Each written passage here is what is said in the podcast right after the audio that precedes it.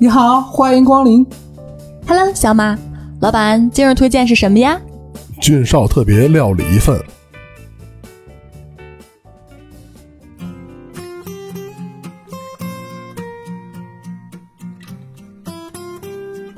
煎饼豆汁儿龙门阵，每周日逗您开心。各位好，我是俊少。Hello，我是关注青春不在但未尽迟暮群体的思思表姐。我是依然背锅的小马，上来就背锅，你背什么锅了？先给自己做好心理建设，知道吗？就是预计的这期肯定你也背锅是吧？我们这期聊的这个主题呢，就是表姐写了一个乱糟糟，就是反正我的我现在脑袋已经是一百八十个多个大问号那种，特别想找一表情，然后杵在自己脸上，就上面有一脑袋问号那个。他要聊什么中老年人的生活？中老年人对生活跟梦想，就是因为我前边时间吃了个闭门羹，这不正好过两天就是五四青年节了吗？由此有感而发。可能觉得是我们也快进了，我不是觉得。他他这个五四青年节跟人家中老年人有什么关系呢？这都哎，这就是我们节目的调性。在这个青春洋溢的时间里边，我们不聊青少年，让我们来聊一聊老年人、中老年人的生活。大家是不是很感兴趣呀？由我来讲一讲。就是前段时间呀，你看我不是那个媒体行业嘛，你肯定在这个行业里边，你就会涉及到一些选题、策划，然后我们约着前期筹备的各位分析师啊、作者老师，再约着我们咖级的一些重量的嘉宾，去共创讨论出一个非常好的内容，然后让很多的人去关注，这是一个很顺理成章的事情。当我们在前边进行规划的时候，我这边一直是想在文化产业作为一名小学生打开一些局面，就非常难得的约到了一个该领域的知名人士，咱就想跟人家做个专访。但是你这边，哎呦，兴高采烈的，特别高兴的把他约到之后，找到我们内容老师，找了好几个人，然后人家就回复说不 OK。那具体原因咱也知道嘛。第一，因为选题规划这种东西不是说你现在想做就立马能够去做的，呃，有一个长期的规划，就跟咱们麦当劳，比如出一个花生味儿冰淇淋，也许人家一年前这个配方啊，这个上线人就已经研究好了，都规划好了，你不能就见缝插针，没这一套啊。另外，也许还有一些原因，就是咱们今天想聊的，上岁数了，可能没有再有新的东西了。人家的关注度有那个时间，还不如去关注一些既年轻，现在又有一个非常能聊的一个爆点，啊，或者他做了一个创新项目，或者他现在拿了一个什么奖，他是可以被时代记录。就是有的聊，甚至说有一些吸睛的这种筹码的这种关键因素的，才会更加的能促进老师们感兴趣。那我这肯定已经答案很明显了，就是被婉拒了嘛。所以就正好碰到这个节日，这不就想到了一件事儿，就你说年龄小的吧，岁数小，十八岁以前未成年人有儿童节可以过，十八岁到五十岁青年人，哎有咱这五四青年节可以过，老了之后咱还能过个重阳节呢。你就是发现五十到六十岁之间，如果把范围再扩大一点，四十五，对吧？到这个六十出头这部分人。好像被忽视了。除了我们熟悉的父母啊，这个亲人之外，你说在那个单位里边，好像除了特别高管，我也是很很难有印象说身边的这个同事、职员什么的有这个年龄段的人。这是个什么印象？他们这部分人就没有梦想了吗？啊，你不不是没有梦想，不积极啊，就是被忽视的感觉。可能我觉得这部分人吧，也可能就受制于生活啊，工作压力也比较大了，大家都会因为。在不说中国吧，就说在我的一个认知范围，大家都会有个普世的标准。你都这么大岁数了，还当一个普通员工，对吧？也没有当上一个高管，也没当上一个什么部门小经理，这一辈子都干嘛了？可能导致他们想也不想说怎么发生啊？哎呀，我我可能就不发生可能是最好的。我一旦发生了，是不是被天被这些年轻一代去 diss 啊什么之类的？就跟我同事他们说，你看我现在我的老板啊，就我们同事跟我一样大，可能我们老板现在年龄比我都小呢，是不是？你说。我在他写你，他看我是怎么看，是不是也是带着一些不一样的眼光在看这些事情？就是你发声，人说：“哎呦，折腾折腾啥呢？你折腾还折腾什么呀？”但你不发声，那你肯定也没有什么关注度。你们俩这思维都特别奇怪。我觉得这要是让这些听，万一有这个听咱节目的叔叔大爷，就给打车过来抽你们俩来。就你们俩这个就是欢迎大爷过来。大爷加入我们的讨论。你们俩是因为很局限，就是它是一互联网公司，对吧？表姐这互联网公司，你就算吧，咱平常普通人啊，你就数指头能数出来，四十岁往上有几个会电脑的吧？能玩明白这电脑的没几个吧？人以前上学也没学这个，对不对？你除非以前可能考过什么大学，后来又进修什么武的，然后有可能会会两下，没准还不如咱玩的溜呢。呃，你一个餐饮行业是吧？这个还还还不算是那种大众化餐饮行业，大众化餐饮行业普通店里人还起到有四五十岁、五十五六十岁，还有什么什么洗碗的呀，是吧？那个后厨什么打杂呀，都干活呢呀，只是跟你们都没什么关系而已。我说前面就是像这种餐饮啊，前面营业漂亮的都是那种至少三十岁以下的吧？你要四五十岁只能去 后厨了，就是他也没什么就给人能接触的机会了，可能都是默默你说的干活了。现在就这样一个状态。那你分行业啊？你看我老看北京卫视有一个什么节目来着？那个节目叫什么名我忘了，反正就是就是找一堆那个就是工匠，你知道吧？然后北京那个做景泰蓝那公司，你看那里一个年轻的没有。那总设计师我估计啊，他应该有五十多来岁，快退快六十岁了。然后剩下那些干活那大姐，一水都是那个四十岁往上的，绝对没有四十岁往下的。有俩设计师可能是那个就毕业的那小女孩儿，但是干活那都不是。为什么人家一问年轻人不干这个呀？让你在那坐那窝那个铜丝儿，你说你能窝一天啊？人家就行。人告诉说这是这个年轻时候就分工厂什么的分分工作分到那儿去了，对吧？那你不能说人家什么也没干呢？你说这要是没有他们，景泰蓝完了，遗传了。是不是这东西都没有了？就是流失了，这个手艺就传承不下来了。人家现在不仅练就了一技之长，还形成了一种匠人。就这东西放人手里越老越吃香。他不仅是靠这个吃饭，还能教徒弟传承下去。呃，俊少那意思，否则你要不这么弄的话，那这手艺就是流失了嘛。你就看那国家什么非物质文化什么传承人，对吧？没有一个岁数小的吧？全都是这个怎怎怎么着也给五十岁往上了，我觉得，包括那会儿我看那个什么居瓷器那个东北那个那大爷，那岁数都不小了，就是他们可能在自己的那个领域，或者就是他们已经过了那个那个那个时代了。就是你像那会儿我跟我妈聊天哈，我妈今年也六十多了，人家人家小时候这个就是呃，应该什么青春的时候哈。跟我聊过北京这些男流氓是怎么拍婆子的，你说啥？听不懂。拍婆子 啊，就说白了就是现在的呲姑娘，明白了吧？那他们那个岁数，人家也有男孩也有女孩也会疯，也会呲姑娘，也会满世界溜。包括什刹海最有名的那电视剧什么的，就也查兵什么的，就他是过了那个岁数了，就是人现在已经不会那么张扬了。现在是年轻人，可能跟那个。怎么说呢？跟思维什么的，跟那个兴奋是吧？状态都有关系。就是咱们会努劲儿，人家是已经过那努劲儿的年纪了。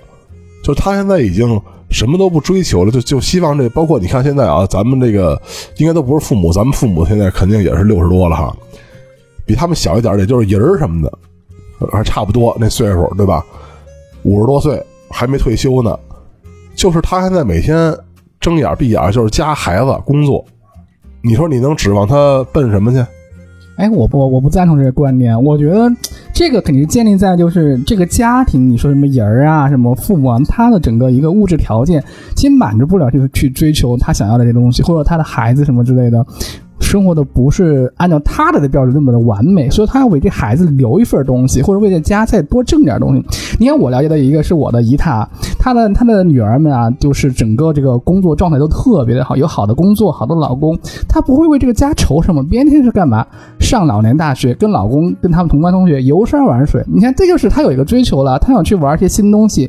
别人那个微信玩的可溜了，什么砍价呀、拼多多呀，玩的可好了。那你们家那是大别墅，你老跟人家普通人比，对吧？你们家 随便继承了点股份，然后就好几十个亿，那你跟我们能一块比吗？但是你要说那手机拼多多那砍价，那我姑姑玩的也溜着呢，对不对啊？他为便宜那三分钱，他捡个人砍的，是不是？这不一样。你看啊，就是咱们得分，你看普通人，你看我姨，你要问家庭条件好不好，人家也好，是吧？人北京起码人家两三套房呢。你聊这个是，那你说人好是不好？那挺好的吧？但是我姨是海关的那个，就是那个那个什么，以前是海关的，就是呃，具体工作咱不知道啊。我只知道我姨是海关那边类似于会计这种，人现在退休了，天天在家。那没退休的头十年，就是我听我姥姥说，我姨以前就是上什么专科学的会计，然后等于毕业之后进入海关，就一直干这么多年。但是你说他当他岁数大之后吧，你让他学或者让他跳槽，你让他学什么？你那，你那个老年大学是属于那个，就是自己哄自己玩你知道吧？他不是有什么奔头，他就跟那遛弯似的，就是他上个大学当遛弯了。你说我姨那样的，对吧？你真让他这五十多，还有两三年退休了，你说你让他学啥去？五十多，你估计啥你也学明白了，你记不住啊。然后你想再接触什么东西，比如什么新词汇什么的，一说这现在流行词语，他全不知道。他只能就是这么生活呀！你没有给他讲过这些流行词汇、流行词语，你没给他解释过。比如我们今天下午讨论什么叫大冤种，你说他怎么知道这什么意思啊？是不是？你得要跟跟他说呀。这来自于哪儿啊？这就是属于大冤种。背过去，你看我节目呼吁的多好。像我身边的话，嗯我就是像我们自己家里边，呃，五十多岁的也有。叔俊少讲话，你在退休之前的这十年，回忆一下他这个生活的状态，你肯定是有这个时间。如果说能够去报课，呃，像我的母亲外边去跳个舞，咱学一个什么插花，他也是也有这个时间的。但其实，在职场里，在工作上，还是以保稳固为主。主要就是退休了嘛，我在所谓加官进爵，可能也不是那么现实了。但是也会有自己的生活，我也希望他去过得很好。如果牵扯到梦想这个事儿的话，嗯，不是一些对自己一直有高的要求、层层递进，还想去整点啥或者创业者来说的话，其实大部分人是没有的。就包括作为儿女来讲，也希望他过得更顺当一些嘛。等到退休了之后，带他去环游世界，然后他自己想干什么，快乐的生活，干点什么，这是大部分人的一个现象。对呀，多数那个五十岁左右的啊，都是这么想的，就是我在这个平平稳稳的待个十来年，我一退休，我退休的时候我那我可浪去了，对吧？你说我要是这十来年之前我浪完了，退休金没了，你说你怎么办？退休金可是跟你那个什么上保险呀，还是什么那个工龄什么都有关系的，对吧？这是很是这个就现实的生活问题。你看那个创业那些哈，比如说什么那会儿那个谁呀？SOHO 那个潘石屹，跟他媳妇那会儿创业是吧？那那会儿他创业时候可不是这岁数，是他现在这岁数了。他创业时候可挺挺年轻的，他有那劲头就去办去奔去是吧？然后去浪去，然后去拼去。那你要让他问他现在，你看他现在这个好多新闻都是什么？今天这个抛售一个什么资产，明天抛售一个资产，他怎么不浪了呢？他也过那劲儿了，你知道吧？就是什么岁数，你的人的心理是在变化的。你看，你问我妈和我姨啊，人家俩人就算计，就是等疫情过去，咱俩哪哪天出国啊，这儿玩那儿玩去，就就人算算的是这个。为什么呀？他没有那个就是退休的那个什么压力了，你知道吧？就每天现在纯粹是为自己而活。如果说相当于盖一个楼的话，像那阵儿咱们经常来分享，你可能年龄小的时候，那是一个打地基的过程，你就是好好成长，多去学习，给自己多做一些知识储备，然后等到你职业的上升期和向上呃积极奋进的这个时段，你就开始盖大楼，哎，从一层开始盖到十层，盖到二十层，盖到摩天大楼，那等到你。迟暮之年已来临，那就是在这个大楼之外，也许你站在桥上，站在远处的一个地方去欣赏你自己建造的这个建筑物，它是有这么一个过程的。你就拿小马算吧，他现在马上四十了，是吧？这四张的时候呢，他们家那别墅盖了一层；五十时候呢，盖两层；五十到六十平平稳稳盖一三层。哎，一退休回家住别墅去了，多好，是不是？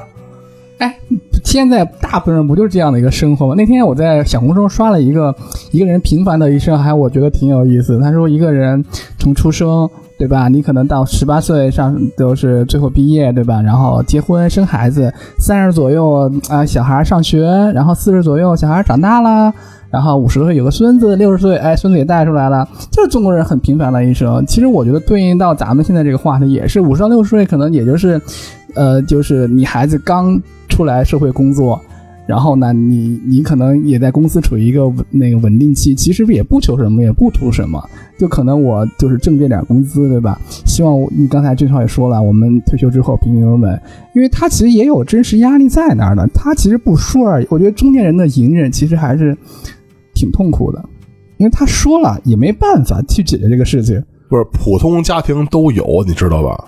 比如说哈，这这个就是呃，你父母和我父母。表姐父母不算，因为她是一闺女，对吧？这没有那嫁妆的那个、那个、那个特操心的事儿。你说这养儿子那个，现在咱不是有一话吗？就是那个生招商银行是招商银行，还有这个生儿子是建设建设银行。这个这个国情还有这个什么民俗都在这儿呢。就是你说你一养闺女，不是一养儿子，你就给给儿子这备房吧，不然怎么结婚呢？对吧？然后现在这全中国这房价，咱说句实话啊，要哎呀不是那个二三线城市，还也是那个二三线，就是还比较偏的城市，就是发展的不是这个很好的那种城市，房价都不低。老百姓你就算吧，就那买房，咱就不吃不喝，对吧？你说你怎么算这钱？为什么现在都贷款呢？你一次性拿拿不出来，谁家老百姓一次性拿拿出钱买房啊？你不像表姐，人家父母人无所谓啊。人招商啊，是吧？人 人家人家解决了，人家父母是挑咱俩父母买的房，你明白吧？只不过招这商这个产品，哎，我这个产品这个服务，它看起来这个周期还是比较长的，这三十多年了还没招上而已。对对，希望能招个大的。就是人家父母是看咱父母买那房好不好。知道吧？咱父母是给奔给儿子奔那房去，哎，奔的那房，比如说一百平，咱能找一什么条件的，是吧？两百平找一什么条件的？头两天我看那个上海那个有一什么公园，就专门是相亲公园，就有点像表姐你中心公园，就是表姐你妈老去那公园，就是给他找那种。他那公园是什么呀？人家人家都问你现在哪儿的户口啊？是吧？家里几个孩子呀？年薪多少啊？哎。还都那个就是在那问的，还都不是那个什么五六十岁，都更大了，都给七八十了，你知道吧？就是这孩子可能都四四十多岁了，还没结婚呢。是啊，你五十岁的孩子二十多，那正处于青春年少，的不用去公园。多数都是这么问的，你知道吧？就他们的压力也有。你说你退休了之后，真的，我妈那会儿想哈，就不是那会儿想，是现在就老跟我说，说你能不能赶紧结个婚走？就是他看你烦的，你不爱待在家是吧？对，就是。不是父母啊，就都是这样。他希望你能就是及早的去独立，然后有自己的一个生活。但是呢，就说白了，就是你真生活，他想你，对吧？他也说你怎么老不回来看看我了呀？他他都是这样的。你现在四十多那个也是四十多五十多的，你看他现在天天问孩子是什么呀？为什么我有这感触呢？是吧？就是因为是吧？我我我我那个小女朋友不是小我十岁嘛，是吧？人家父母吧也天天念叨他，就是说。你赶紧的啊！你上完学什么的就离开我们啊什么的。但是你说天天这就跟，不是真是这这捧手里什么怕化了这这，是吧？就都那种感觉，就是天天的那个供着学习，供着吃，供着喝，生怕我们家孩子这个这个摔着啊碰着啊什么的。那这不都这样吗？但是你说他没有这个渠道去发泄，其实他有自己的渠道，就包括你刚才说那什么拼多多那个那个砍钱似的哈。我姑姑他们拼多多全是好友。包括那什么唱吧，你知道吧？我都不知道，我都不知道是 A P P 啊，哦哦哦，是 A P P。人家这个每天晚上嚎两嗓子，给谁送个什么小红花，你知道吗？哇，都这么新潮了！哎，人家每天都自己活挺好，只不过是他没有那个，就是，但是你说你问我，我姑姑说，哎，给你装一微博，他不会使，知道吧？就是他没有这种渠道来跟其他人分享自己的这个经历，但是人家每天分送个小红花什么的。那天问我说：“那个，我我这抖音怎么这样了？”我说：“完了，我说我说我不玩这玩意儿，咱也不会呀。”啊，原来你才是那个被时代抛弃的人。我我唯一使的那我人特死性，就是我用几个 A P P 吧，就永远是那几个了，我不会再去下新的用。他在变相的说自己专一，你看没？哎，我也好像那个不是啊，那个不是，就是就你看我那视频网站吧，就也就一个 B 站能看这种就是小视频什么的，什么快手啊、抖音呢，全没有。然后唯一那会儿下一抖音还是什么给我侄女他们投个票什么的，就是下载的，然后就删了，因为不使它。但是你看我姑姑他们就不是了，什么抖音吧、快手啊，什么乱七八糟啊，都全着呢。你回家问你妈一样，就都全着呢。他有他自己的那个生活，只是他不对外的去那个宣泄了。他自己有自己解决的一个途径。所以其实按照咱们仨来说，肯定你说我们是没有资格哈，呃，说咱们这个七八十年代到现在为止，就是正好五六十岁的人，叔叔阿姨们人家的生活跟梦想，我们是没资格去直接进行评论的，只能是咱仨的视角下，咱们自己的感受就是如此。那嗯，如果让我来说的话。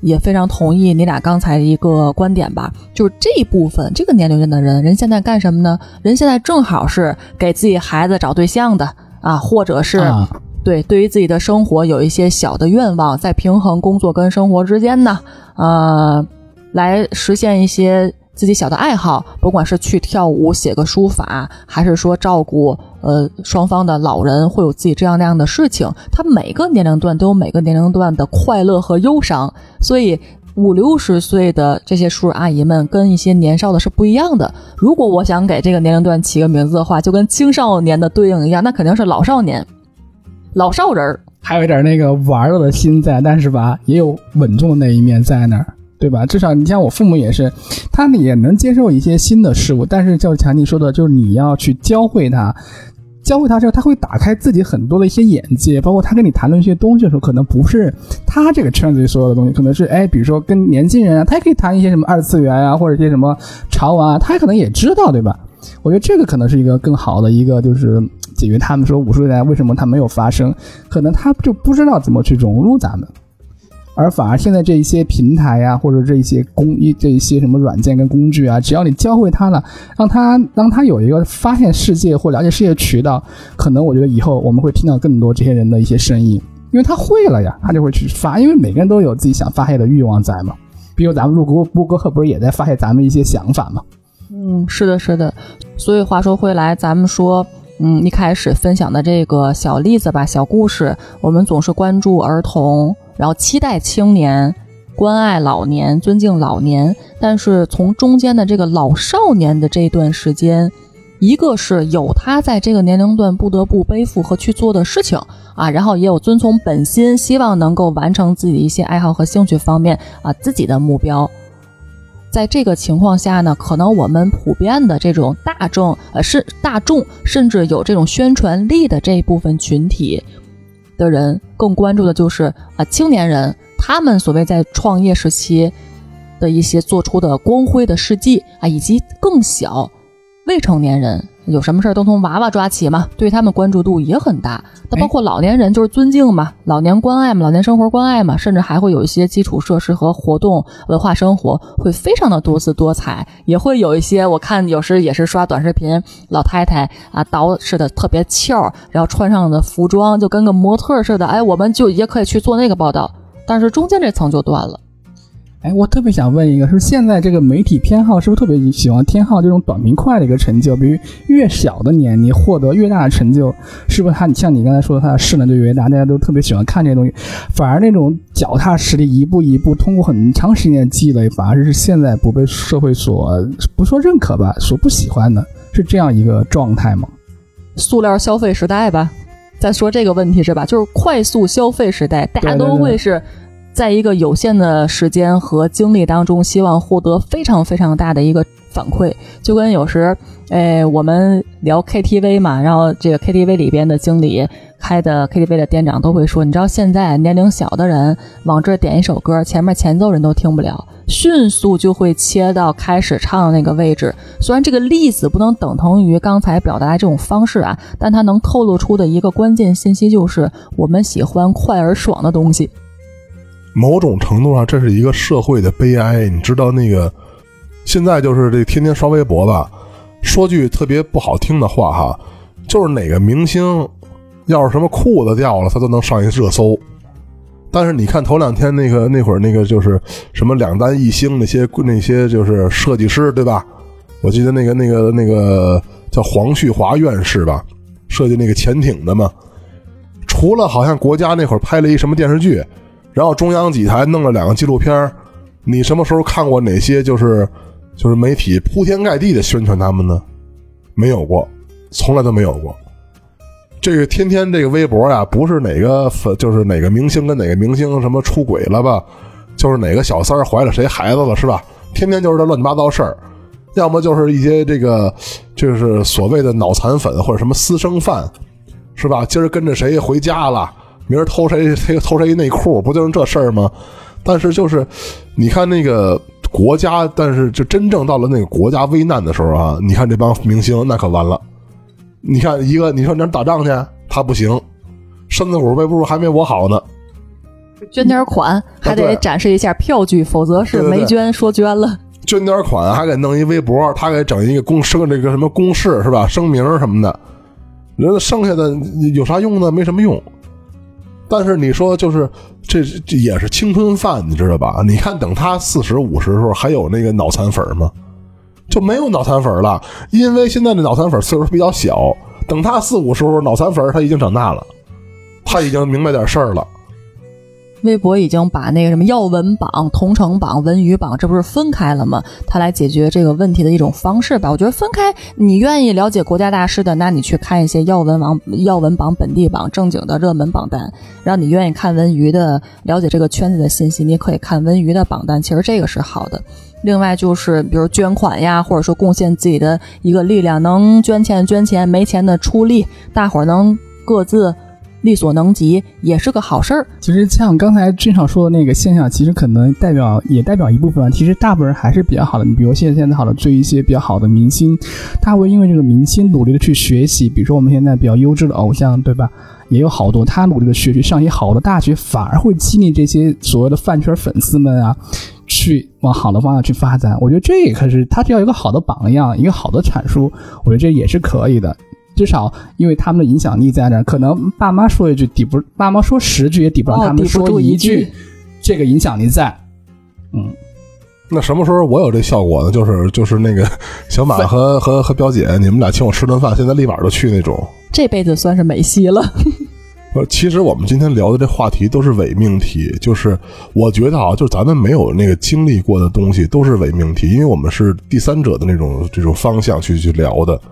除非咱找一个这个四五十岁的大哥大姐，哎，不能叫大哥大姐，大爷大妈也不行，大叔大婶儿，你假设好像还行，你聊一下，好像还行，就是就是咱们是以旁观者的眼光去看他们，知道吧？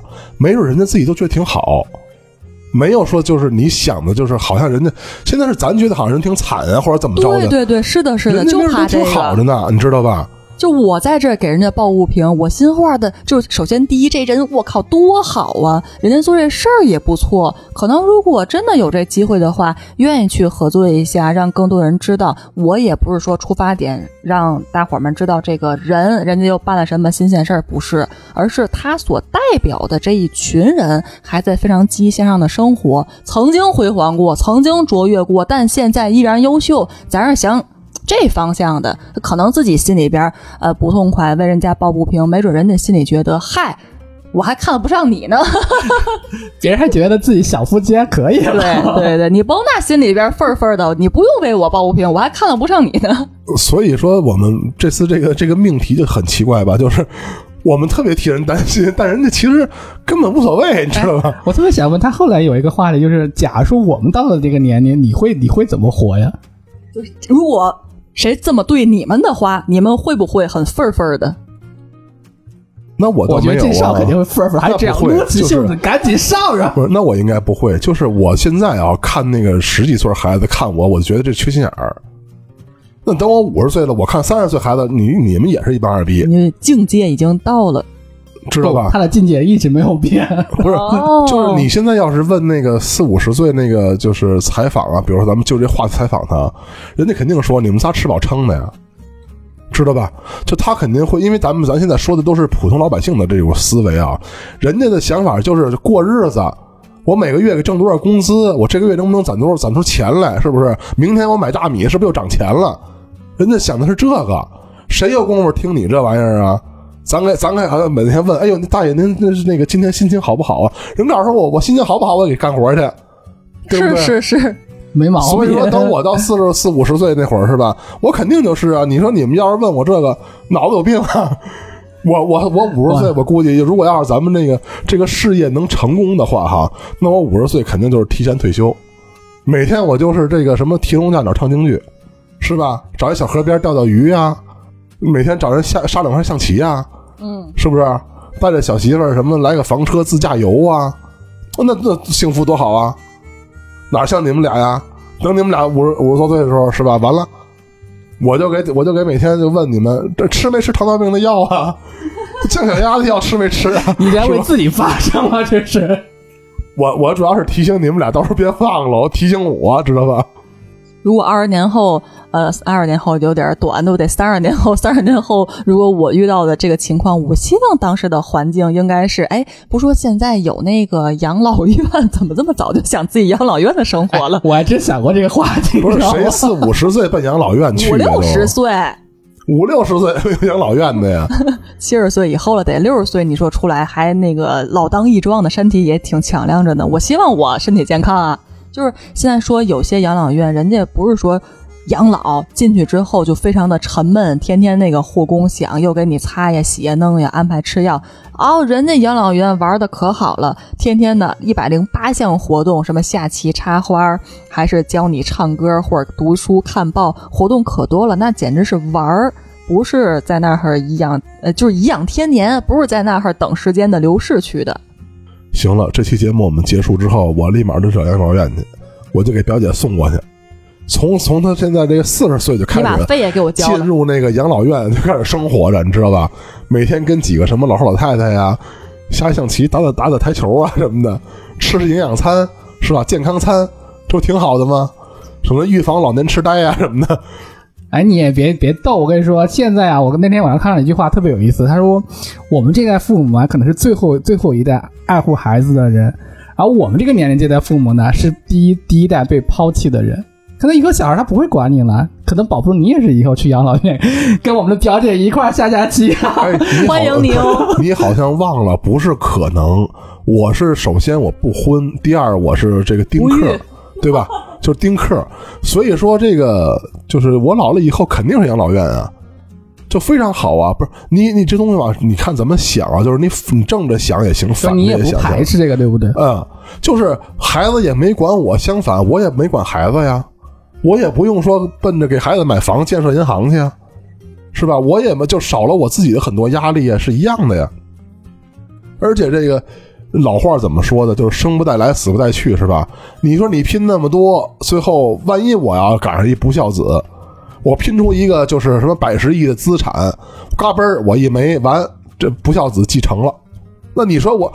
完了，那我到钟馗那儿我也给不行啊，我也给气死啊，对吧？不是，你给捐给国家呀，直接写个遗产遗嘱协议，是不是为国家做贡献，抚育更多的什么小朋友们，是吧？建设什么希望小学，什么午餐爱心午餐，这不都挺好的吗？那我要是能挣出那好几百亿也行。你说，那我要兜里留二十块钱，你说我给国家，国家看见我不脑袋疼啊？我还给浪费一张张纸填个表，是不是？我现在木铁挺贵，要不这样吧，咱们现在就定一下。